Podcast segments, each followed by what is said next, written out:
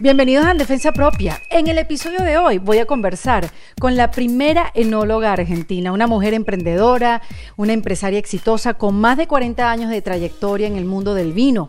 Ella se llama Susana Balbo. Ella es la enóloga argentina más famosa y reconocida tanto en su país como en el exterior y que, entre otras cosas, lideró el Women's 20, un grupo de trabajo dentro del G20 que contribuye al empoderamiento de las mujeres.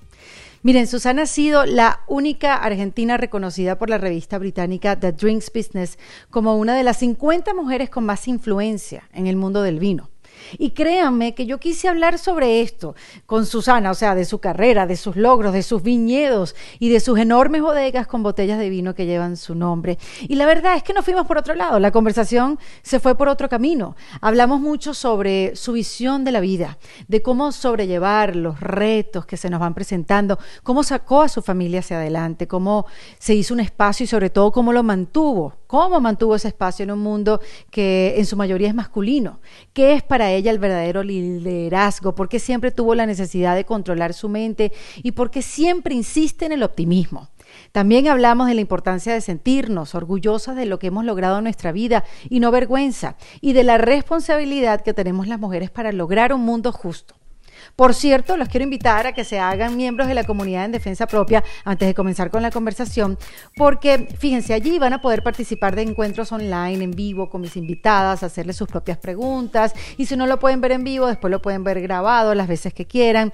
También van a recibir códigos de descuento de los bootcamp y masterclasses de mis invitadas, descuentos también para mi obra de teatro. Vas a poder tener acceso a todos los talleres que hemos desarrollado con ellas, entre muchas otras cosas, como videos de reflexión y el apoyo importante de una comunidad generosa dispuesta a motivarte y a empujarte para que llegues a lo que siempre has querido lograr. Eso es en defensapropia.com, le das al botón de comunidad y ahí vas a tener toda la información.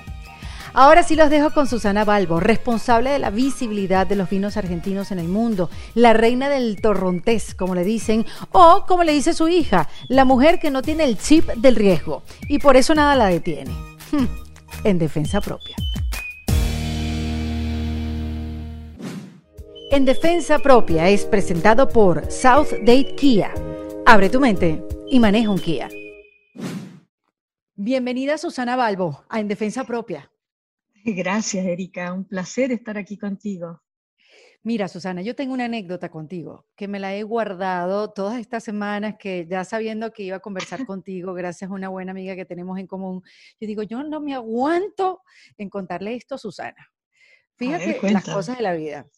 Yo eh, fui a Mendoza, eh, yo he podido ir un par de veces a Mendoza y uno de esos viajes me quedé en un hotel que se llama Casa Lodge. Creo que uno de los primeros de estos conceptos de, de un hotel boutique en Mendoza, en pleno viñedo, qué sé yo. Y al llegar con este grupo de amigos nos dieron una botella de vino de Susana Balbo, que nos mató el brioso. Ay, qué rico. ¿Qué vino es este? Te estoy hablando que esto pudo haber sido año 2009, mm, puede ser, algo así. Sí, sí, Cabas Wine Lodge, un lugar hermoso. Exacto, exacto, ese mismo sitio, un lugar hermoso. Hermosísimo. Totalmente, divino.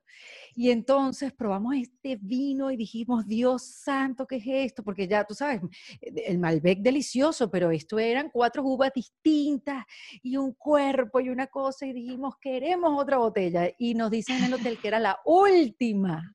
Wow. Qué malo. Muy malo eso. las vacaciones en Mendoza buscando otra botella de tu vino y no la conseguimos. Mira, yo por años. Nadie te dijo que mi bodega está a 5 kilómetros de Cabas Wine Nadie se lo dijo, si no los dijeron, se me olvidó, obviamente. ah, te hubiéramos recibido en la bodega y hubieras podido probarlo en vivo y en directo. Susana, imagínate, entonces yo he buscado tu vino durante todos estos años, yo en esa época vivía en Venezuela, hoy en día estoy en Miami, eh, desde hace ocho años estoy en Miami, y he buscado tu vino junto con, con, este amigo que es padrino de mi hijo, como que eh, siempre hemos estado buscando buscando el brioso, el brioso, el brioso. Y cuando supe que iba a hablar contigo, lo llamé y le dije, conseguí el brioso, pero no solamente el brioso, conseguí a Susana. Qué buena, qué linda historia, qué bonita, gracias, muy linda. Bueno, Guida lo tiene, eh, tiene el, brioso, así que con ella tiene ya tu fuente de provisión. ya lo tengo, Guida es una buena amiga que nos presentó y que tiene acá pues una red de venta de, licorerías y te representa aquí en la ciudad de Miami. Y no solamente el brioso, sino también, ah, bueno, ahora el blanco, que en esa época yo no sé si, ¿cuándo empezaste a hacer vinos blancos, eh, Susana? Eh, mira, siempre hemos hecho blancos, pero hacíamos el torrontés nada más, eh, la expresión de fermentación en barriles, le llamamos torrontés 160 porque hacemos desde un jugo natural sin ningún conservante de torrontés hasta un cosecha tardía y pasas por todos los estadios de bajo alcohol, de, alcohol normal pero vino fresco frutado, un, fermentado en barriles, un corte, que es posteriormente el que hemos incorporado hace cinco años, y el, el barrio fermento y cosecha tardía, imagínate. Eh, pero eh, justamente el haber tomado ese desafío de hacer de una variedad como el torrontés, que todas la tenían como una variedad bastante bastarda, te diría, ¿no? Este, eso de mostrar que tú, esa variedad le devolviste su, su reputación a, claro, la uva, que dejó de ser la cenicienta y pasó a ser una princesita, ¿no? Gracias entonces, Entonces, este, yo dije, bueno, acá hay una asignatura pendiente en las bodegas argentinas, porque cuando miras los, los números de exportación, Argentina exporta un 83% de vinos tintos y un 17% de vinos blancos y el mercado del mundo es 50 y 50. Entonces estamos perdiendo una oportunidad de negocios muy importante porque Argentina tiene potencial enorme en vinos blancos. Entonces como que tomé ese desafío en mi empresa. Nosotros hoy estamos exportando 40% de vinos blancos y rosados y 60% de tintos. Eh, y verdaderamente te da muchísimo equilibrio en la empresa desde el punto de vista financiero, porque los vinos blancos y rosados se venden en el año rápidamente, apenas termina la, cosecha y la fermentación a los pocos meses, y los tintos que son de guarda y que los tenés que tener hasta cuatro o cinco años, te compensa mucho, te da mucho equilibrio en la empresa. Entonces, a veces no entiendo por qué otras empresas no toman ese desafío, ¿no? Entiendo que los vinos blancos son complejos, necesitas mucha tecnología, conocimiento, etcétera, pero todos estamos capacitados y enólogos maravillosos en Argentina. Este, Creo mm. que es un tema de comodidad, más que nada. Puede ser, ¿no? Y bueno, como dicen muchos, salir de la zona de confort no es algo que haya mucha gente dispuesta a hacerlo. Ahora, eh, eh, esto de ser la, primera enóloga argentina y que te presenten así, tus cartas de presentación, Susana, sé que te lo han dicho mil veces, pero bueno, es primera vez que estás aquí en Defensa Propia y quiero pues eh, mencionar todos esos honores que has ganado con, con, los años y con tu carrera, más de 40 años de carrera, y, y no solamente ser la primera enóloga, sino que también en el camino tuviste que aprender sobre el negocio, como bien me estás diciendo ahora, estos porcentajes, esto, como, tú sabes, cómo, cómo se pueden hacer como las dos cosas. Una pregunta primero, una, la enóloga, el enólogo deja de estudiar. No, nunca dejas de estudiar. Yo creo que ninguna persona profesional en ninguna carrera puedes dejar de estudiar, porque te pasa por encima la historia. Este, eh, hay tanta actualización en todos los rubros y tanta especialización que nunca podés dejar de estudiar si vos querés mantenerte competitivo, querés mantenerte en el mercado, en el caso mío, de tener productos que compiten con los mejores del mundo y querés mantenerte en esa competencia, no podés dejar de estudiar, ¿no? Porque la enología es, es un arte maravilloso, eh, nos damos el gusto de hacer arte eh, con los cortes, con la expresión varietal y aromática de los vinos, pero está respaldado por una ciencia y la ciencia es la que te da la consistencia. Este, vos podés tener un, médico que es un gran artista haciendo cirugías ortopédicas y te puede hacer una cirugía de mínima intervención, pero la ciencia que él aplica en esa mínima intervención es la que le permite a él ser este, reconocido por ser un gran ortopedista, este, y mm. no que entre con un cuchillo a cortar y a desarmarte medio cuerpo para cambiarte, ponerte un clavo en un fémur, ¿no? Hoy yo recuerdo cuando era jovencita, un amigo mío se fracturó jugando al rugby y le tuvieron que poner un clavo en el fémur y tenía una herida que iba de la rodilla hasta la cadera, porque le abrieron todo el muslo. Y hoy mm. le hacen una incisión en la cadera y le colocan el clavo y ni la ves, ¿no? Entonces, bueno, esto es lo que voy, la ciencia respalda el avance y si uno no deja de, estar, eh, si uno deja de estar actualizado, te quedas en la historia, ¿no? No, y la, incorporación también de la tecnología, ¿no? En la elaboración ah, es fundamental. Es muy importante. Y la tecnología va avanzando día a día y avanza todo tipo de tecnología, desde la tecnología física, digamos, del equipamiento grande que vos estás viendo, que se ve en las prensas, los, escurridores, los despalilladores, etcétera, que es, voluminoso dentro de lo que es una bodega. Pero también está la tecnología de la fermentación, que es muy sutil, eh, qué levaduras vas a usar, cómo las vas a usar, si vas a usar la levadura nativa, la que viene en la uva, que siempre te da los resultados más exóticos, pero que hay años que no la podés usar porque llovió quizás dos días antes de la cosecha, entonces se lavó esa levadura importante y te quedaron unas que no deseas.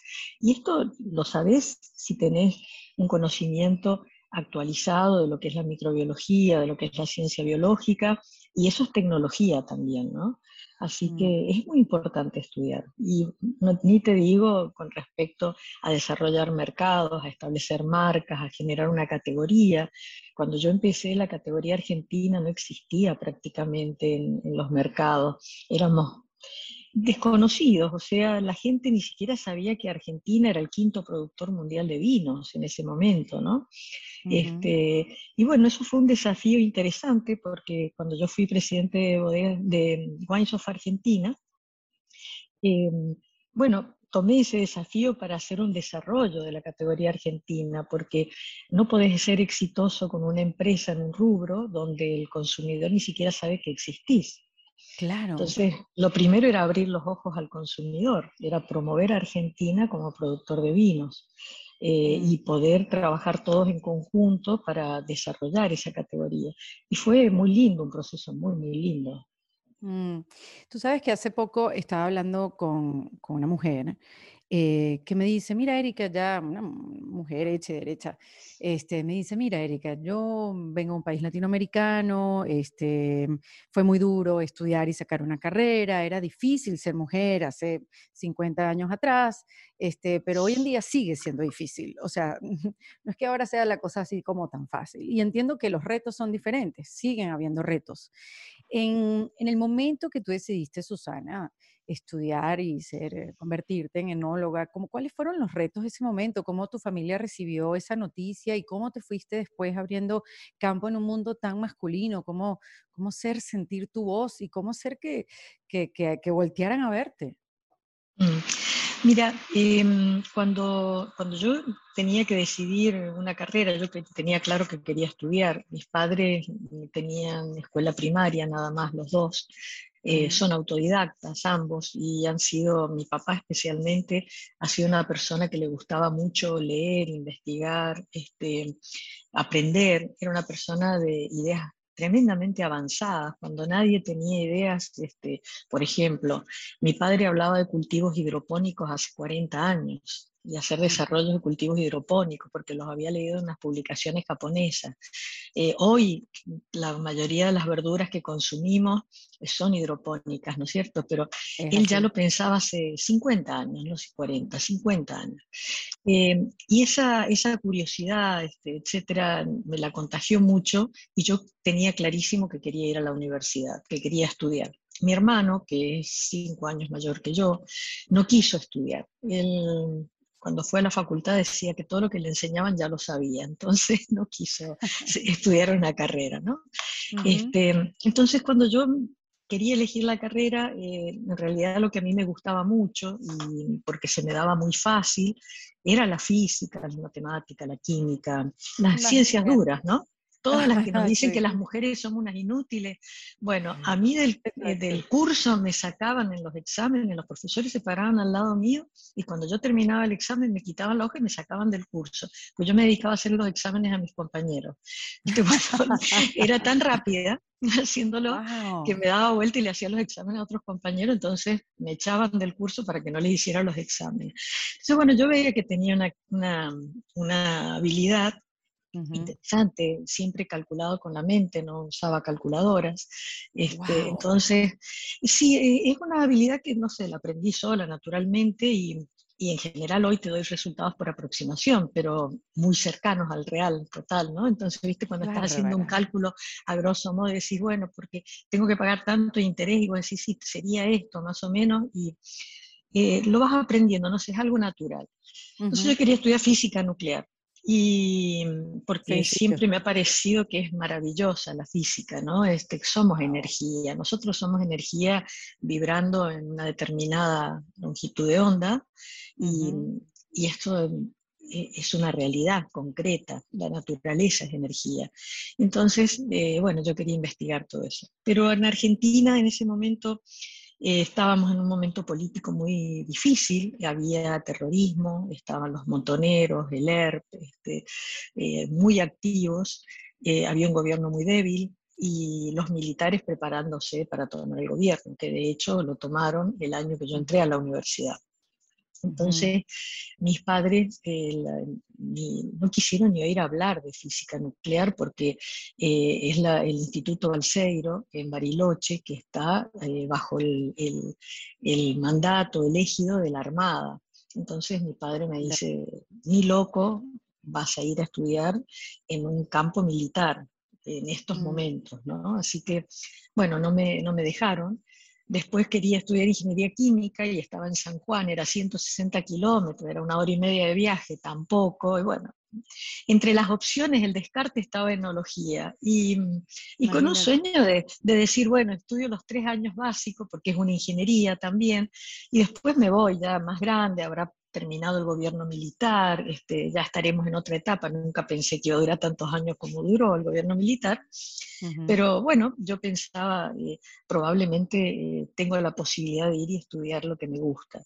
Eh, pero realmente tuve maestros tan buenos, profesores tan apasionados, porque si hay algo que tiene la vitivinicultura en general, el negocio del vino, el arte de hacer vino, es que te apasiona, y, no, no tienes idea, Erika, la cantidad de gente que viene de otros rubros y que les gusta invertir en esto. Y yo siempre los miro, médicos, abogados, este, empresarios del petróleo, vienen e invierten en la industria vitivinícola, que es tremendamente compleja, tremendamente compleja, porque no es una industria en la que vos ves los resultados todos los años y vos vas a poder estar sacando, repartiendo dividendos todos los años, porque es de capital intensivo y de conocimiento intensivo. Tenés que estar siempre reinvirtiendo para poder estar, como te digo, actualizada para competir, ¿no? Y poder posicionarte en los mercados. Entonces, tu ganancia está en, crecer. Esa es tu ganancia. Entonces todos te dicen, porque ganaste tanto dinero, yo digo, a ver, ¿dónde está? Porque yo lo único que veo es que tengo más botellas de vino, más mercado, pero ese dinero que usted dice, acá no está. Obviamente está invertido en, el mm. crecimiento, porque nosotros, por ejemplo, como empresa, eh, por un tema de convicción de calidad, eh, embotellamos todos los vinos simultáneamente en el momento que está terminado el producto. ¿no? Entonces, si yo hago 10.000 cajas de brioso, por decirlo, eh, lo embotello todo junto y lo guardo, aunque lo venden cuatro años, está guardado en un ambiente refrigerado, a oscuras, eh, muy bien eh, conservado con la humedad adecuada. Entonces el vino empieza a madurar en la botella en las condiciones ideales. Eso es lo mejor. Muchas veces por problemas financieros las bodegas lo que hacen es fraccionar, viene Guida y nos pide 300 cajas. Entonces le fraccionan las 300 cajas y hacen lo que nosotros llamamos en bodega una chique, es decir, de una pileta de 5.000 litros pasa a una que tenga el equivalente de 300 cajas, que son 2.700 litros, a una de 2.300. Esos movimientos hay pérdida de calidad, porque incorporas un poco de oxígeno aunque no quieras, este, le cambias la temperatura al vino, en fin, es, un elemento vivo que está siempre en evolución y, la, calidad es, un tema tremendamente delicado para manejar y, la consistencia eh, se logra justamente cuando se hacen inversiones de este tipo que son muy potentes porque estás tratando de conservar el producto en las condiciones óptimas. Entonces, te lo pasas invirtiendo, ¿no? Estás todo el tiempo invirtiendo. Este, así que, bueno, y cuando comencé en esto, perdón, me fui un poco por las ramas. No, pero este está, perfecto, está perfecto porque estamos aprendiendo además de vino y de calidad, porque bueno, si no sabemos un poco cómo vamos a estar nosotros eligiendo un buen vino, si no se sabe, ¿no? Está bien. Eh, y bueno, y cuando comencé, em, no fue fácil, tal cual te dijeron, eh, creo que en, esta carrera o en cualquier otra, también las mujeres que han estudiado medicina hace 45 años, también les costaba entrar en, un campo que normalmente ha estado muy este, dominado por los hombres. La enología eh, y la industria vitivinícola ha sido un campo masculino naturalmente, ¿no? Y el único trabajo que a mí me ofrecían era en laboratorio, en tareas rutinarias, este, y, yo egresé de la universidad con medalla de oro, con, con diploma de honor, o sea, claro, suma cum laude, y, y, yo no me veía haciendo análisis toda la vida, toda mi vida, ¿no?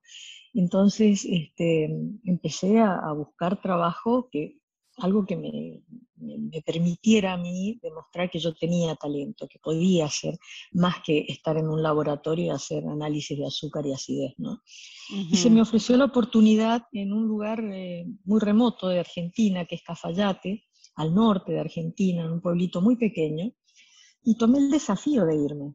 Este, a un pueblito que me acuerdo que cuando me contrató el dueño de la empresa, que fíjate, aplicamos 87 enólogos a ese puesto y a mí me dieron la oportunidad entre los últimos tres que quedamos en una terna y a la primera que le dieron la oportunidad fue a mí y me quedé 10 años en esa empresa, ¿no? Mm, siendo tú la, única mujer en ese grupo, la única mujer que había aplicado, exactamente, entre 87. Wow, pero eso no pasa así naturalmente, ahí hubo un error. no, el error que fue que hicieron un estudio muy profundo. Ajá, qué interesante. Eh, fue, fue un proceso de selección muy lento porque mm, todos los documentos iban a Francia, porque la hermana de uno de los dueños de la bodega tenía una selectora de personal en París. Y Francia tiene leyes laborales parecidas a las argentinas, que son muy estrictas, en donde eh, una vez que vos contrataste a una persona, despedirla te cuesta mucho dinero, es caro.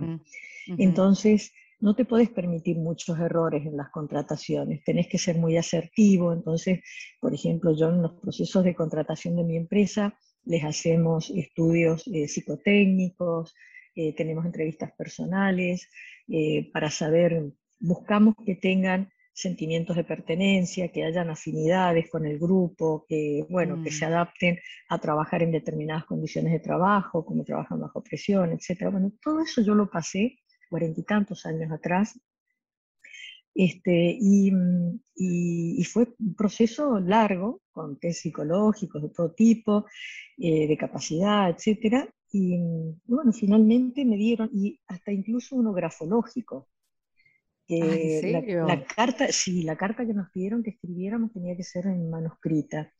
Y vos sabés que tres años después que fui contratada, la persona que hizo el estudio, eh, la hermana de Roberto Bisone, fue a la bodega y empezó a hablar conmigo y, me empezó a decir rasgos de mi personalidad por mi estudio grafológico. Y me dice, yo sé mucho de vos, me dice, porque yo estudié tu carta que escribiste a la, a la empresa, eh, la grafología tuya. Este, y bueno, lo que más me impresionó, dice, fue tu capacidad de adaptarte a condiciones este, desconocidas, tu capacidad de desarrollarte en ambientes desconocidos. Este, y mm. como venir a Cafayate era un gran desafío, nos pareció que debía ser la persona que tenía que tener la primera oportunidad. Entonces, una de las cosas que a mí me ayudó fue esa capacidad de adaptarme a mm. ambientes desconocidos y saber navegar en ellos. Luego eh, tuve que demostrar que tenía talento, porque me ningunearon, como decimos en Argentina. Lo primero que hicieron mis colegas fue ningunearme, desde no invitarme a la, a la reunión del Día del Enólogo, que by the way fue antes de ayer, el Día del Enólogo, el Día ah, felicidades, de Argentina. Eh, bueno, fue justamente el 7 de septiembre que no me invitaron a, un, a una cena porque decían que como era mujer les iba a arruinar la diversión de la cena. Entonces ellos se juntaban y, pero me dijeron que bueno, que les encantaría probar mis vinos. Entonces yo les envié mis vinos, ¿no? Y le invitaron al dueño de la empresa. Y la única condición que yo puse era que quería saber qué opinaban de mis vinos. Este, Entonces, em, ellos me enviaron todas sus, opiniones, me dijeron que uno estaba desequilibrado, que siempre a veces cuando criticamos a alguien miramos lo, negativo y no lo positivo, ¿viste? Que Uy, sí, somos expertos en eso. Somos expertos en negatividad, pero no somos expertos en asertividad, ¿no? Total. Este, bueno, cuestiones que me le sacaron todos los defectos a los vinos, uno estaba mejor que el otro, etc. Em, y cuando termina de hablar el dueño de la empresa, yo me río y le digo, bueno, le digo, yo ya sé ahora quién tengo del otro lado. Y me dice, ¿por qué? Y le digo, porque les puse el mismo vino en las dos botellas, le digo. Entonces, la verdad que todo lo que han dicho no tiene ningún asidero.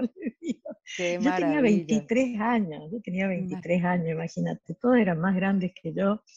Y cuando se enteraron que les había hecho esa picardía, creo que ahí me gané el respeto. Creo que dijeron, bueno, con esto no vamos a, bromear demasiado porque evidentemente eh, calza algunos puntos que nosotros no conocemos. Este, Qué maravilla. Y, tuve que demostrar no, que tenía no tener miedo en ese momento, porque al hacer esa travesura es, no me importa, no tengo nada que perder. Así es, así es. Y aparte conoces a quién tenés del otro lado, ¿no? Porque esa exploración que, que, tenés que hacer de, un lugar que es eh, generalmente hostil a tu, a, tu presencia, em, lo más importante es adaptarte, pero a la vez explorar de qué manera podés generar puentes de empatía, porque yo no iba para quedarme dos o tres meses, mi proyecto era desarrollar esa bodega y no sabía cuánto tiempo me iba a quedar, de hecho me quedé 10 años. Este, entonces, mm, no podés romper puentes, tenés que vivir en una sociedad, un pueblo de 5.000 habitantes. Imagínate, me, me, cruzaba con ellos todas las tardes en cualquier parte, en la plaza o en la iglesia o en el bar, pero nos cruzábamos permanentemente. Así que era importante aprender a establecer eh, puentes y establecerlos con empatía, porque si no, después se, se, hace muy dura la convivencia, ¿no? Sí, dejar un poco el eh, resentimiento, porque mira que uno se va, se puede ir llenando de de un poco de resquemor, de resentimiento, porque no me escuchan, porque no me oyen, porque no me validan.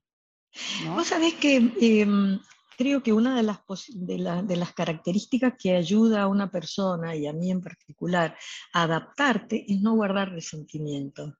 Porque si, si, te fijas, si te paras mucho en, en, el, en, la crítica o en lo que te dicen, no avanzas, te paralizas, ¿no? Porque empezás con una autocrítica desmesurada. Yo creo que debemos tener autocrítica, eh, sobre todo cuando cometemos errores y, somos personas que nos equivocamos, como todo ser humano, y lo importante es que la crítica sea autocrítica para que esos errores no los, vuelva, no los volvamos a, cometer y de esa manera poder crecer y poder ser más asertivos. ¿no?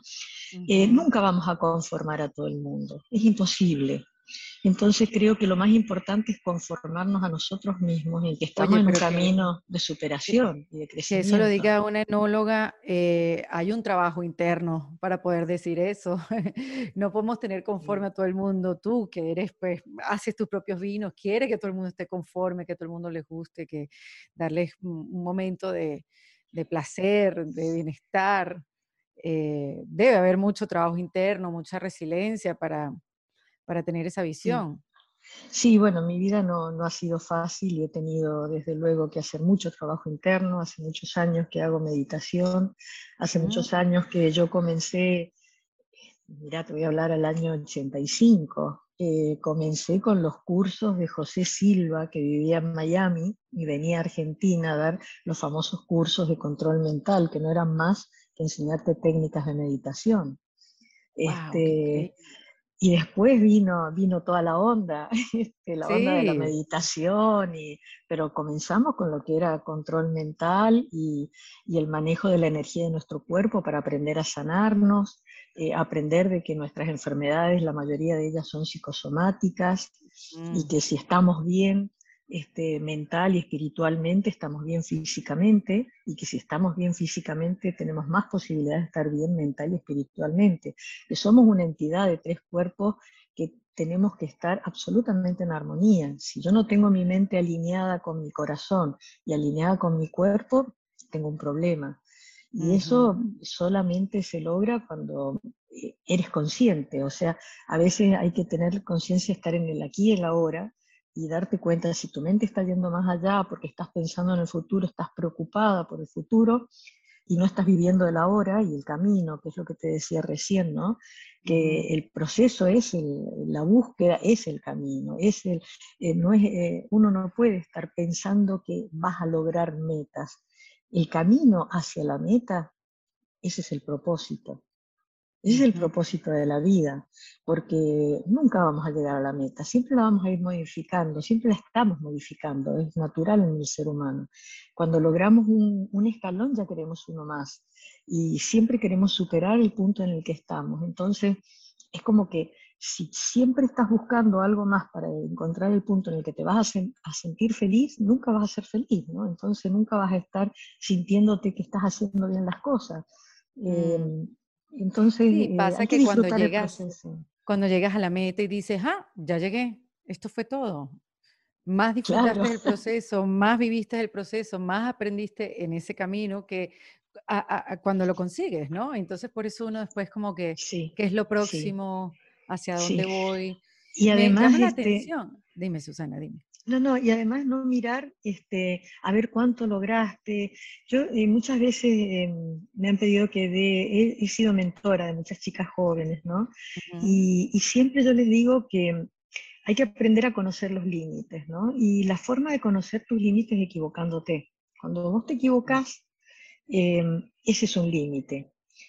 Entonces, está el planteo de ver si ese límite, esa equivocación fue porque es una torpeza o no te diste cuenta, no prestaste atención, porque verdaderamente no es para vos lo que querés hacer. Entonces, en ese camino del reconocimiento de ese, de ese error, de esa falla, eh, está un éxito, es un pequeño éxito, porque es darte cuenta de que es un nuevo comienzo, es un nuevo punto de comienzo. Entonces yo siempre le digo a las chicas, los errores son parte del proceso del éxito. Por lo tanto, no son errores, son, eh, son puntos de partida, nuevos puntos de partida para un segundo tramo, un tercero, cuarto, quinto, sexto, décimo, centésimo. Sí, qué bonito eso. En el camino. Ver la vida como, como por tramos, o sea, realmente sí, lo siento que me, identifico con esa, con esa manera de pensar, pero sabes, Susana, me llama la atención, hace, como me dijiste, 25 años que pensaste con esto del control de la mente con el señor José Silva. 35, 35, años, 35 años, imagínate.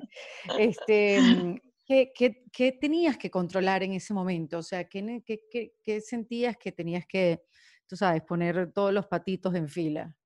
Con muchísimas cosas. Entre ellos, en los nueve años que yo viví en, Salta, los nueve, casi diez años que viví en Salta, pasé por procesos de hiperinflación de Argentina, en donde mi salario se consumía porque me ajustaban mensualmente y cuando yo recibía mi salario no compraba ni la mitad de lo que compraba el mes anterior porque llegamos a tener 300% de inflación en un mes. Este, después nos, nos pagaban por semana a, pasar a estar un año sin cobrar mi salario porque el propietario de la empresa usaba, eh, pasé por cuatro administraciones, pasaron cuatro dueños por la empresa, este, y el último usaba el dinero en una mesa de especulación financiera, entonces no nos pagaba los salarios porque en un proceso de hiperinflación es, ficticio que vos vas a ganarle a la inflación. Esto es, imposible, ¿no? Esto los argentinos lo sabemos muy bien. entonces él ponía todo el dinero de los salarios en especulación financiera y no nos pagaba los, los sueldos. Entonces yo estuve un año sin cobrar mi sueldo y era cabeza de familia, mi esposo estaba enfermo, este, y bueno, tuve que reinventarme, eh, ponerme a hacer, no dejar la bodega porque no podía permitirme que si algún día me pagaban, dijeran que yo había hecho abandono de trabajo, ¿no? Entonces, no dejaba de trabajar en la bodega, pero me puse a trabajar con algunas monjitas que habían ahí en Cafayate, a hacer camisones y desabillé con telas de linón y con puntillas para vender en una boutique en Salta y tener algún ingreso para mi familia. Mm. Este, bueno, en fin, eh, muchas cosas traté de hacer para, para poder este, llevar comida a la mesa de mi casa, ¿no? Este, y eso me provocó muchísimo estrés, obviamente. Mi esposo era depresivo, estaba bastante enfermo y eh, a los dos este, nos provocó eh, una situación muy compleja y yo me daba cuenta que era el pilar donde se apoyaba mi esposo y mis hijos, ¿no? Entonces yo no podía fallar, yo necesitaba estar fuerte. Qué responsabilidad, Susana, claro, por Dios. Fue, fueron etapas muy duras, eh, pero bueno, son aprendizajes que te pone la vida y, y creo que nunca tenemos desafíos que, son, que nos superan a lo que estamos capaces de enfrentar, ¿no? Eh, lo importante es buscar los caminos, buscar las herramientas para enfrentarlas. Y en ese momento para mí no pasaba en pedir una medicación y recurrir, no se me ocurría de ir a pedir un ansiolítico, sino yo trataba de calmar mi mente por métodos naturales, haciendo gimnasia, haciendo yoga. Este, y bueno, conocí al, al doctor José Silva, me fui a Buenos Aires a hacer los cursos con él, este, desde Salta, hice todos los niveles, todos, hasta los más altos niveles. Eh, todavía existe la Fundación Silva, ¿no? Este, Mind Valley se llama y está ahí en Miami, es gigante, es una fundación ah, gigante. Este, a mí me cambió la vida eso, me cambió la mm. vida y también yo buscaba que mi esposo aprendiera a calmar su mente por, por su proceso de, de, ansiedad natural, por su proceso depresivo, lo hicimos juntos. Este, era un camino de búsqueda de primero yo de fortalecerme y de tratar de sanación, la sanación de mi esposo. Entonces, eh, bueno, fueron caminos que yo fui buscando en lugar de, recurrir a la medicina alopática, ¿no? Siempre he creído mucho en, lo, natural y, creo que, repito, si hay algo que, que, estoy convencida es que nuestro cuerpo se enferma cuando nosotros estamos enfermos en nuestra cabeza, ¿no? Fundamentalmente. Entonces es muy importante saber qué es lo que nos está estresando, qué es lo que nos lleva a tener esa, esa carencia que nos enferma. Eh, no descarto que hay enfermedades que pueden pueden como contagiarte el COVID. Este, no tiene nada que ver con un sistema de estrés, puede tener que ver que tengas un sistema inmunológico deprimido porque estás muy estresado, ¿no? pero, pero muchas de las enfermedades eh, podemos evitarlas si tenemos eh, nuestro cuerpo en armonía y nos alimentamos saludablemente y nos mantenemos Voy a hacer esta pausa en la conversación con Susana para hablarles de los amigos de South Date Kia, que están enfocados en ofrecer un servicio al cliente diferente y que supere todas nuestras expectativas en lo que se trata a compra y venta de vehículos. Y ellos pues están muy claros de lo complicado y a veces aburrido que puede ser el proceso de ir a comprar tu carro, sobre todo si eres mujer. A ver, porque uno de verdad le interesan otras cosas, uno está pendiente de otras cosas, por lo menos yo. Y por eso crearon Fearless South Date, una iniciativa para informarnos y educarnos de manera sencilla con todo lo relacionado en temas de carros. Así que todos los jueves en la cuenta de Instagram de arroba South Vas a conocer, por ejemplo, sobre la diferencia entre sacar un lease y comprar un carro y cuáles son las opciones que tienes para sacar un seguro o por qué es obligatorio el seguro en los Estados Unidos, cuáles son los productos de financiamiento que puedes obtener y toda esa información que necesitamos para empoderarnos y elegir el carro que queremos. Porque a ver, todos manejamos carros, no solo los hombres nosotras podemos informarnos de una manera sencilla gracias a los amigos de South Date Kia. Síguelos en arroba South Date Kia. Ya saben que es South Date Kia, abre tu mente y maneja un Kia. Fíjate que sí, todos los seres humanos tenemos los retos de la vida y, bueno, las mujeres que son las que más escuchan en defensa propia, pues sí, pueden vivir este tipo de situaciones, ser cabeza de familia, tener que, llevar un hogar, tener un trabajo, hacer miles de cosas, buscar herramientas para no volverte loca en el camino, loca, bueno, por decirlo en una expresión, ¿no? Sí, sí. Este, Em, y, es bueno que, lo cuentes, porque claro, ahorita conversar contigo, bueno, Susana, tienes una carrera, eres una leyenda en la enología, digamos, y eres una gran figura, una gran influyente en el mundo entero, en el mundo del vino.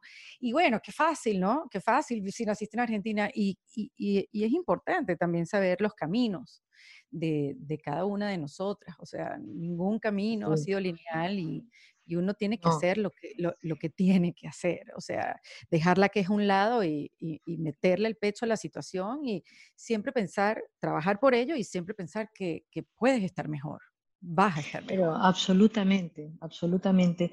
Mira, mi hija me dice siempre que mm, yo hay un chip que en mi cabeza no existe. Dice que en la computadora de mi cabeza se ha perdido un chip. Y el chip que se ha perdido, según ella, es el del riesgo. Ella dice que yo no mido el riesgo, que yo me tiro a la pileta, no sé si hay agua, no hay agua, y yo le digo que no, que no es eso, que tengo un chip sobredimensionado y con mucha memoria que es el del optimismo. Es decir, yo siempre veo el vaso medio lleno, nunca lo veo medio vacío.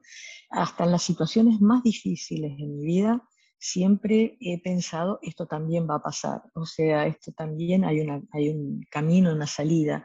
Eh, eh, mira, te lo, voy a, te lo voy a asociar con algo muy interesante. Eh, uno de mis nuevos emprendimientos es un avión anfibio, ¿no? Y he, y he hecho, he terminado... Un avión anfibio. Avión anfibio, dijiste.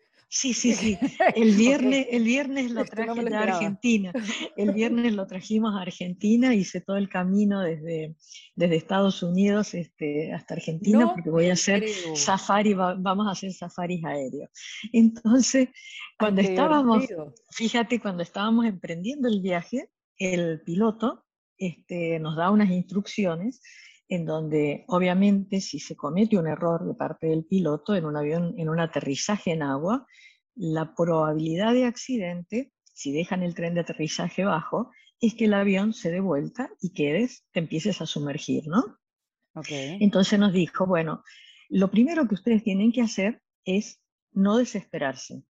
No tienen que soltar el cinturón de seguridad, sino posicionarse física y mentalmente en donde están tratar de respirar adecuadamente, porque todavía el agua no les va a llegar arriba de la cabeza, y cuando ya están posicionados físicamente y mentalmente en la posición que están al revés, están con la cabeza hacia abajo, soltar el cinturón, nadar y salir hacia afuera.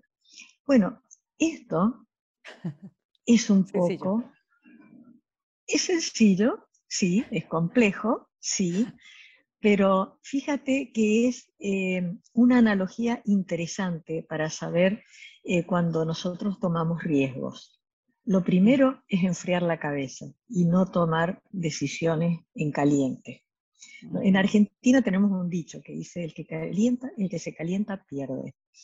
Viste, cuando vos estás en, un, en, una discusión con tu pareja, con un amigo, con una amiga, una discusión política, en una discusión sobre economía o lo que sea, o hasta amorosa, si mm. vos perdés el control, podés decir cosas de las cuales te podés arrepentir a los 10 minutos. Y quizás no las querías decir, las dijiste nada más que porque querías herir al otro. Pero si lo pensás un poco, no lo vas a herir y no vas a romper los puentes.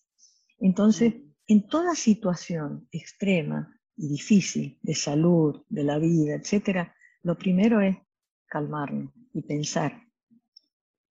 Pensar antes de responder, pensar antes de actuar, pensar antes de y, de... sentirnos que estamos atrapados sin salida. No, siempre hay una salida, siempre hay una salida, siempre. El tema es estar dispuesto a verla, porque a veces es dolorosa, a veces hay que tomar decisiones que no queremos tomar, a veces hay que, hay que perder para ganar, muchas veces hay que perder para ganar y, no sentirnos que perdemos, sino que estamos perdiendo en pos de una apuesta mayor. Este, entonces, es muy importante tener, eh, tratar de tener ese equilibrio. muchas veces eh, en la vida a mí me ha pasado que mucha gente dice, uh, lo bien que te ha ido, porque vos no te puedes quejar.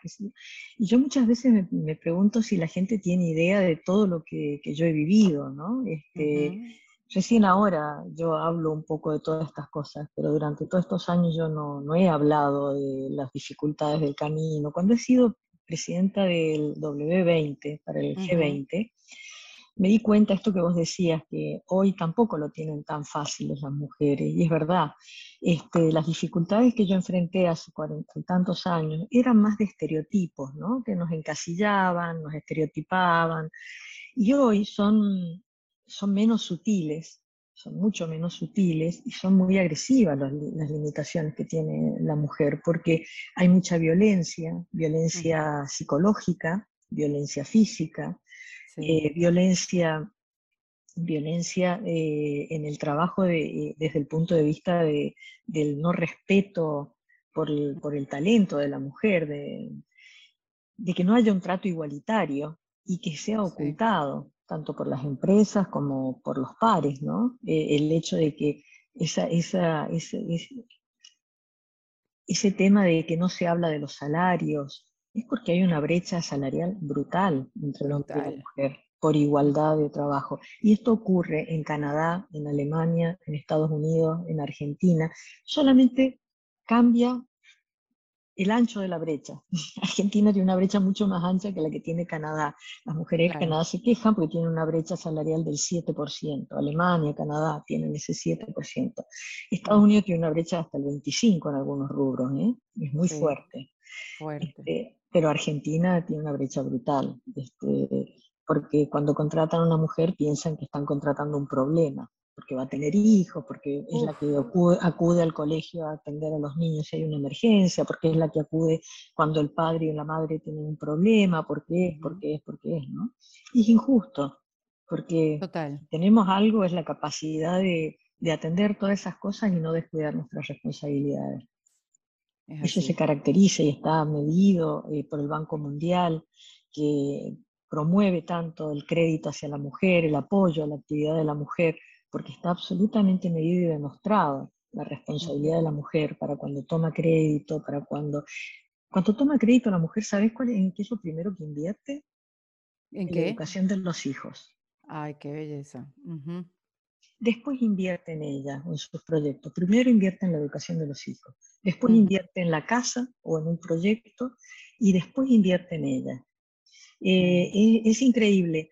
Eh, entonces, eh, no hay que pensar que lo tienen más fácil la chica. Hoy, hoy tienen más herramientas, tienen más elementos. Vivo como una injusticia que les quieran exigir que tengan que elegir entre tener una familia y una carrera, porque creo que todo es factible al mismo tiempo. Todo, todo todo. Pero tantos ejemplos que tenemos, ¿no?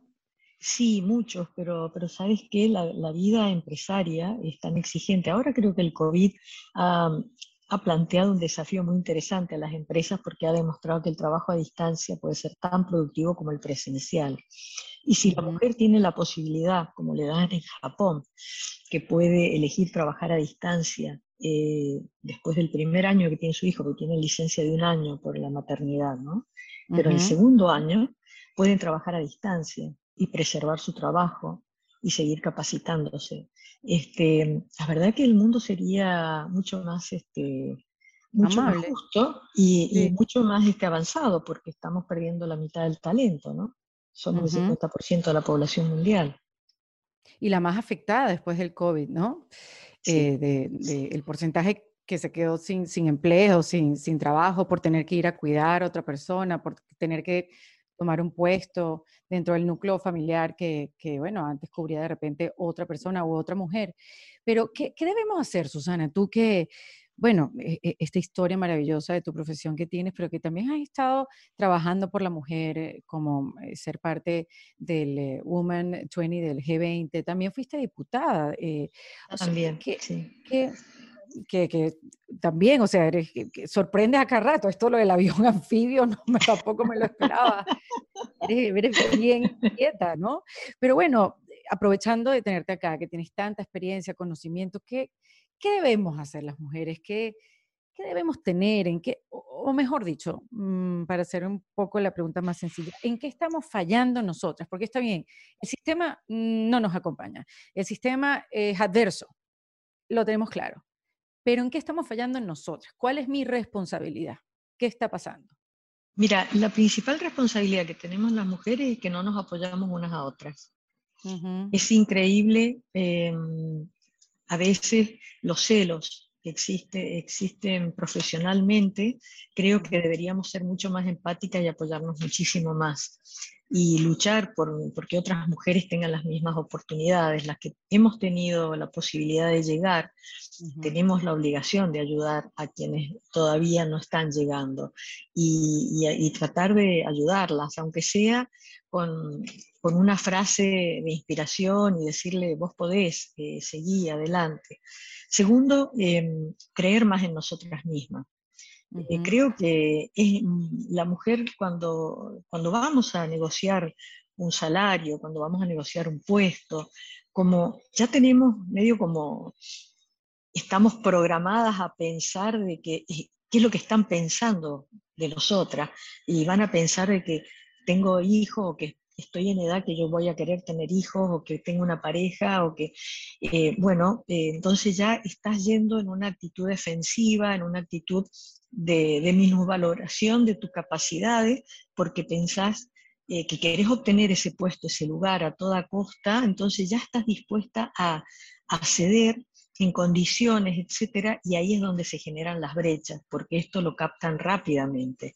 Por eso es que yo creo que una de las cosas que, siempre eh, hemos promovido desde el W20 ha sido el hecho de la consideración de los eh, currículums sin nombres ni género, este, mm. simplemente por los talentos y que las entrevistas sean eh, sin que sepan el género y el nombre, a efectos de que haya, que se evalúe el talento puro. Y después este, se encuentren si es hombre o mujer, porque si no hay una predisposición, todavía hay demasiado dominio masculino en, en, la economía del mundo para que la mujer tenga el lugar que se merece y que le corresponde. Pero también nosotras tenemos que saber hacernos escuchar y tener un poco más de, coraje, eh, tener menos miedo, salir a, discutir por nuestros, nuestros derechos. Eh, muchas veces, eh, y, no, y esto no significa salir a pelear nuestros derechos de forma agresiva, porque es todo lo contrario. Eh, cuando vos vas en forma agresiva, una acción genera reacción, eh, sino que yo creo que hay que ser feminista sin perder la feminidad. este, eh, no tenemos que gritar como un hombre, ni vestirnos como hombre, ni ser agresivos en nuestro lenguaje para imponer respeto. Porque cuando una persona necesita gritar para hacer ese escuchar es porque no tiene razón y porque sus, sus argumentos no son válidos. Cuando los argumentos son válidos no te hace falta gritar. Y eso creo que a veces algunos movimientos feministas no nos ayudan cuando tienen actitudes tan agresivas, tan extremistas, em, que en definitiva eh, es como no reconocer que la sociedad está integrada por hombres y mujeres y que somos complementarios y que si vamos a crecer debemos crecer juntos, pero debemos hacernos nuestro lugar y nos lo vamos a hacer no a la fuerza, nos lo hacemos haciéndonos respetar, demostrando que tenemos talento, trabajando, apoyándonos entre nosotros, apoyándonos entre nosotros, absolutamente, absolutamente. Oye, Susana, ¿las mujeres hacen vino diferente a los hombres? Yo creo que sí, porque mm, eh, yo digo que las mujeres estamos muy en los detalles y, mm. tenemos una sensibilidad importante. Eh, naturalmente estamos, eh, esto demostrado por la ciencia, estamos, tenemos más capacidad de, detectar aromas que los hombres en forma natural. hay, un, hay un estudio que ya tiene sus ciertos años que habla de que la mujer puede detectar hasta 1800 aromas diferentes naturalmente mientras que el hombre puede naturalmente, mientras que el hombre identifica solamente 800. El hombre puede llegar a identificar 1800 igual que la mujer por entrenamiento. Eh, y las mujeres por entrenamiento podemos detectar muchos más aún. Eh, y esto está dado por nuestra genética de, de la humanidad, de cuando eh, el hombre de Neandertal este, salía a cazar y la mujer se quedaba en la cueva cuidando la cría y tenía que alimentarla con raíces y con hierbas y tenía que detectar cuáles eran venenosas y cuáles no. Entonces lo hacía mediante el olfato y el gusto. Entonces eso nos ha quedado en nuestra memoria genética. Eso lo tenemos en nuestra memoria genética. Probablemente con unos millones de años más, los hombres del futuro tengan nuestra misma capacidad. Porque viste que cada vez se involucran más en gastronomía, cada vez se involucran más en perfumería, cada vez, así que probablemente se están entrenando para el futuro.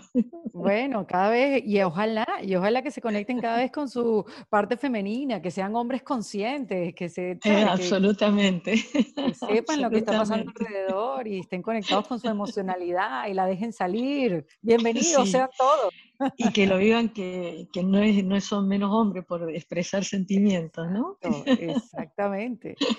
Mira, Susana, y quería también preguntarte, em, en el caso de liderar, ¿qué, ¿qué, es liderar para ti? Tú que has sido no solamente liderar una empresa, que lo has hecho por tanto tiempo, sino también em, guiando pues la industria del vino en Argentina. Ha sido la que ha llevado muchas veces como que la luz adelante, diciéndole a todos como que el camino es este. Qué linda pregunta que me has hecho. Mira, estoy tratando de abrir una fotografía que tomé ayer porque estoy trabajando con una universidad de Argentina, eh, que es el IAE, eh, en lo que se llama em, el liderazgo ambidiestro, se llama. Eh, es el nuevo, la nueva forma del liderazgo, porque el liderazgo para mí el liderazgo siempre ha sido saber marcar caminos, ¿no? Este, se lidera con el ejemplo, eh, no se lidera por, por, imponer una autoridad. La autoridad uno se la gana, porque se la gana mediante el respeto. Eh, te la ganas eh, mostrando que sabes de lo que hablas, que sos empático, que sabes escuchar, que tenés un motor interno que te, que te moviliza para hacer proyectos nuevos, que estás dispuesto a que la gente que te rodea eh, pueda expresar sus ideas y probar sus ideas, que les permitís equivocarse, que te permitís equivocarte, este, que aceptás que te podés equivocar. Como te digo, el, el proceso del equívoco, el error, es el proceso del camino del éxito, el camino del aprendizaje. No hay aprendizaje si no hay errores. Este, nadie hace todo perfecto. Yo me acuerdo una vez, este, yo trabajaba en, cuando estaba en la universidad, trabajaba en un laboratorio de una bodega, porque eso tenía tan claro que yo no quería trabajar en eso cuando me recibiera. Y mi jefe me dijo que echara a uno de los analistas porque rompía mucho material de vidrio. ¿No? Se le rompían, pobre, tenía mano jabonosa, como decía yo, se le caía. Entonces yo le dije, mire, ¿sabe qué? Es el, es el analista más eficiente que tenemos. Mientras él saca 150 muestras por día, los demás sacan 30, 35. Él rompe porque hace. Este, los otros no hacen, no son productivos. Así que no, yo no lo voy a despedir. En todo caso, voy a buscar la forma de que él aprenda a no romper material que trabaje no al ritmo de 150 muestras, que trabaje el ritmo de 100 y seguro que no va a romper nada, pero va a seguir vendiendo el triple que los otros. Este, entonces, es así. Es así en el proceso. Si no nos equivocamos, no aprendemos. Entonces, el liderazgo hoy es este, tener un espíritu emprendedor, pero a la vez tener un, espíritu de co-creación, de poder trabajar en conjunto y en equipo con todo lo que, con todo lo que te rodea, ¿no? desde tus proveedores, tus colegas, tus, eh, tus propios miembros de equipo, tus clientes, eh, saber qué necesita el cliente para que le puedas ofrecer, eh, liderazgo como, como mujer eh, a otras y a otras mujeres es mostrarles con el ejemplo lo que se puede hacer y que, y que también eh, cuando nos equivocamos, porque somos seres humanos, tenemos que saber perdonarnos y perdonar, ¿no? Este, y en ese proceso eh, es, es, mucho más productivo y mucho más este, asertivo porque disfrutas el camino, disfrutas el camino y, tenés la posibilidad de armar equipos eh, realmente muy, pero muy potentes, muy potentes, porque cuando hay ese tipo de liderazgo, que es un liderazgo que le llamamos ambidiestro, esto es lo nuevo que vas a a sentir eh, en los próximos años en lo que es de management, eh, es un liderazgo más horizontal, ¿no? Es un liderazgo donde todos tenemos eh, opiniones, pero mm, quien marca el camino o quien marca las ideas es alguien que se va destacando por poder eh, escuchar al otro, pero además tener una, una, idea un poco más avanzada o poder ver un poquito más allá por la experiencia, por lo que sea, pero ser capaz de trabajar con diferencias etarias, con diferencias de formación, con diferencias de personalidad, no rechazar a la gente porque no tenga la misma formación o porque no tenga la misma edad o porque no tenga este, el mismo color de piel o porque no tenga tus mismas ideologías eh, religiosas o políticas. Este, hay que tener una cabeza muy abierta. Eso es ser líder hoy. este, es la aceptación, es la aceptación de la diversidad en la que nos movemos. Qué belleza, Susana. Eso de mente abierta es tan, tan importante, tan interesante y tan necesario hoy en día. Sí. Susana, ¿qué te ha enseñado a ti el vino? El vino me ha enseñado que la vida no es solamente trabajar. Y fíjate, lo he venido a aprender ahora, ¿no? es más de vieja. Por eso, claro, porque el vino, el vino es el que me ha permitido poder pensar en tener un avión anfibio y emprender un, una nueva, un nuevo emprendimiento sin dejar de hacer lo que hago y que me apasiona y hacer, eh, estar haciendo un hotel de, también de, de, muy alto nivel, este, muy sofisticado en Mendoza y pensar en el turismo. El vino me ha, me ha enseñado a tener amigos en todas partes del mundo, a tener mi cabeza abierta precisamente, porque por el vino conozco todo el mundo y he viajado por todo el mundo y he conocido personas de tantas razas diferentes, de tantas ideologías diferentes, de tantos colores de piel diferentes, de distintos pensamientos económicos, religiosos, eh, políticos, y sin embargo todos compartimos una misma pasión, que es el hacer vino. Entonces, si hay algo que es universal y que es empático, es el vino. Es el mundo del vino, en donde nos unimos todos, mira, hasta los musulmanes que te dicen que no consumen vino, consumen vino. todos, todos, porque si no, consumen jugo de uva sin, sin alcohol, pero están en esta industria. El vino es, una, es realmente cosmopolita, es muy diverso, es muy diverso y, bueno, me ha, me ha enseñado muchas cosas me ha enseñado a crecer como persona. A, yo soy una persona de, en un principio de muy baja autoestima, después aprendí a construir mi autoestima. Después este, eh, fui en algunos momentos como muy arrogante porque me las creía que sabía todas, ¿viste? Después este, me di cuenta de que tenía que aprender a escuchar. La vida se encargó de ponerme de rodilla varias veces para que aprenda con dolor esas lecciones. Este, y hoy me, me siento un poco más como esas, esas personas que, bueno, que me estoy dando el tiempo para, para poder pensar antes de responder, ¿no? Y, y, y, si respondo algo eh, apresuradamente o en un momento de enojo, también sé pedir disculpas y no se me cae no se me cae ningún galón, ningún, mm. ninguna condecoración. Al revés, creo que saber pedir disculpas y tener humildad con, nuestros pares este, nos enaltece, porque mm. demuestra que tenemos la capacidad de, autocrítica, de darnos cuenta que cometimos un error y pudimos herir a una persona sin quererlo o queriéndolo. Y si lo hicimos queriéndolo, dos veces debemos disculparnos por haberlo querido y por haberlo hecho. Mm. Tú sabes que nosotros siempre, no siempre, ¿no? Pero muchas veces las mujeres minimizamos nuestros propios logros por, por sentir empatía, por no pasar por prepotentes, por, ¿sabes? Cuando te dicen, ay, pero qué flaca estás, no, qué flaca, si he comido muchísimo, no, no, no, yo no estoy tan flaca, sí, ¿no? Y entonces tú dices, ay, pero te veo bellísima, no, qué bellísima, mira la papada que tengo, uno siempre está como lanzándose hacia abajo, ¿no? Sí, este, sí. Y entonces, ¿por qué, ¿por qué no, pensando en eso, o sea, quería preguntarte, ¿de qué te sientes orgullosa?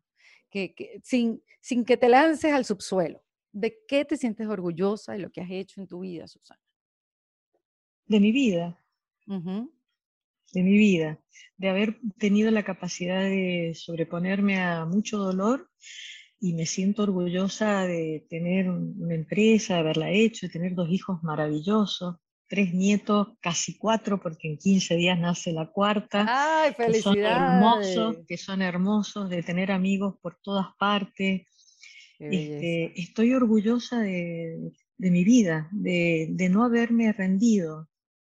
Este, y la verdad que pienso que tengo mucho para dar todavía, tengo mucho para hacer pero a otro ritmo, a disfrutarlo. Eh, mi hija me dice que mi ritmo es el ritmo de una persona anormal, ¿no? Pero bueno, no importa, a otro ritmo comparado al que yo antes tenía, ¿no?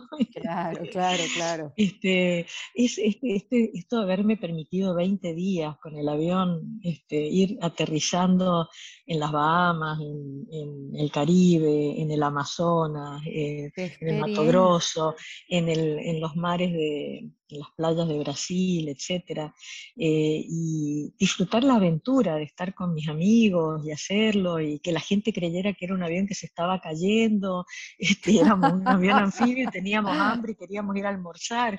Este, bueno, estas cosas yo no me las permitía antes, no me daba ese tiempo, porque era trabajar, trabajar, trabajar, trabajar y nada más que trabajar. Me pasé muchas veces, muchos años, no tomándome vacaciones, no tomándome solo una semana entre Navidad y Año Nuevo. Este, y bueno, y hoy el poder disfrutarlo de esta manera, eh, eh, bueno, eso es lo, de lo que estoy orgullosa, de haber aprendido a disfrutar. Porque en algún momento mi hija un día me criticó, hace muchos años, dijo, mamá, vos no sabes disfrutar el ocio. Tenía razón mi hija, tenía razón, porque yo no me podía quedar sentada en una parra como a veces nos sentábamos con mi familia política en Cafayate y estar toda la tarde quieta. No podía, me paraba y me iba. Mi, mi suegro me decía que yo era la inventora del movimiento continuo, porque nunca me quedaba quieta. Dice, los, los científicos se, se, han pasado siglos tratando de, de, descubrir el movimiento continuo. Acá está. bueno, hoy sí puedo tener esa quietud, así que estoy orgullosa de eso, haber aprendido a, a parar. Qué bonito, Qué bonito aprendizaje además para compartirlo, ¿no? Bueno, por último, Susana, porque bueno, estás en Uruguay, sé que estás, estás tomándote unos días, ¿no? Sigues tomándote unos, unos días de descanso. no, estoy yendo, me voy a Argentina el domingo Mm. Este, así que sí, viene a mirar acá porque ya no voy a poder volver con el nacimiento de Sofía y tengo que ir a Estados Unidos a trabajar. Voy a estar por Miami, así que voy a estar ahora en octubre. Sí, voy a estar ahora en octubre, voy para la New York One Experience y creo que trabajo la semana posterior, voy a estar en Miami, tengo una comida ahí en Miami, voy a hacer algunas cosas. Eh, y ya creo que no vuelvo hasta después de las fiestas, ¿no? Entonces quería dejar eh, mi departamento ordenado, organizado, para que me espere para las vacaciones de enero. Exacto, que son largas por allá, largas, deliciosas. Sí, Mira, Susana, regálame tres tips para reinventarse. Em, bueno, tres tips para reinventarse. No, no sentirte vencido aunque te hayan vencido. Es decir, siempre hay una esperanza de, renacer y seguir adelante. Em, pensar que no solo sabemos hacer una sola cosa, que si nosotros creemos que tenemos que hacer solamente lo que nos gusta eh, y no sabemos qué es lo que nos gusta, nunca vamos a encontrar un horizonte, nunca vamos a tener un foco. Entonces, disfrutar hacer. Em, yo eso eh, fue uno de los tips que a mí me, reveló, fue como un desvelo, así que se me corrió un velo de mis ojos cuando empecé el camino de poder ser exitosa en mi carrera. Y fue que una analista me dijo, usted lo que le gusta, no es, usted no es que hace lo que le gusta, a usted le gusta hacer. No importa qué es lo que haga. Usted disfruta cocinando, usted disfruta limpiando su casa, usted disfruta haciendo camisones, usted disfruta haciendo vino, usted disfruta haciendo una huerta, usted, usted disfruta hacer. Y eso es como que me corrió un velo, porque entonces me di cuenta que cualquier cosa podía hacer. Y cuando vos te das cuenta que puedes hacer cualquier cosa, el cielo es el límite. Ahora, si te enfocas en que querés hacer solamente una cosa, porque eso es lo que crees que te gusta, es un problema. Entonces, disfrutar el hacer. Me encanta eso. Eso es muy importante para, para reinventarte. Y después, eh, yo creo que el último tip y el más importante de todo es siempre eh, permitirnos y perdonarnos que podemos fracasar y equivocarnos.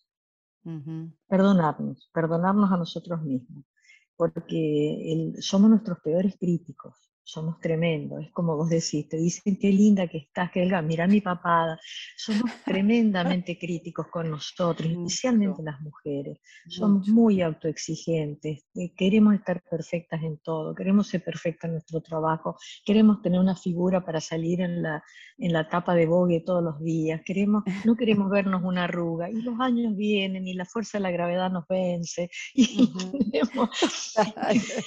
entonces, eh, perdonarnos, perdonarnos. Cuando nos perdonamos tenemos la capacidad de reinventarnos, ¿no? Mm. Sí, de permitirse, permitirse Permitirnos. ser. Claro, claro, sin duda. Y qué lindo que ser. qué lindo que ser.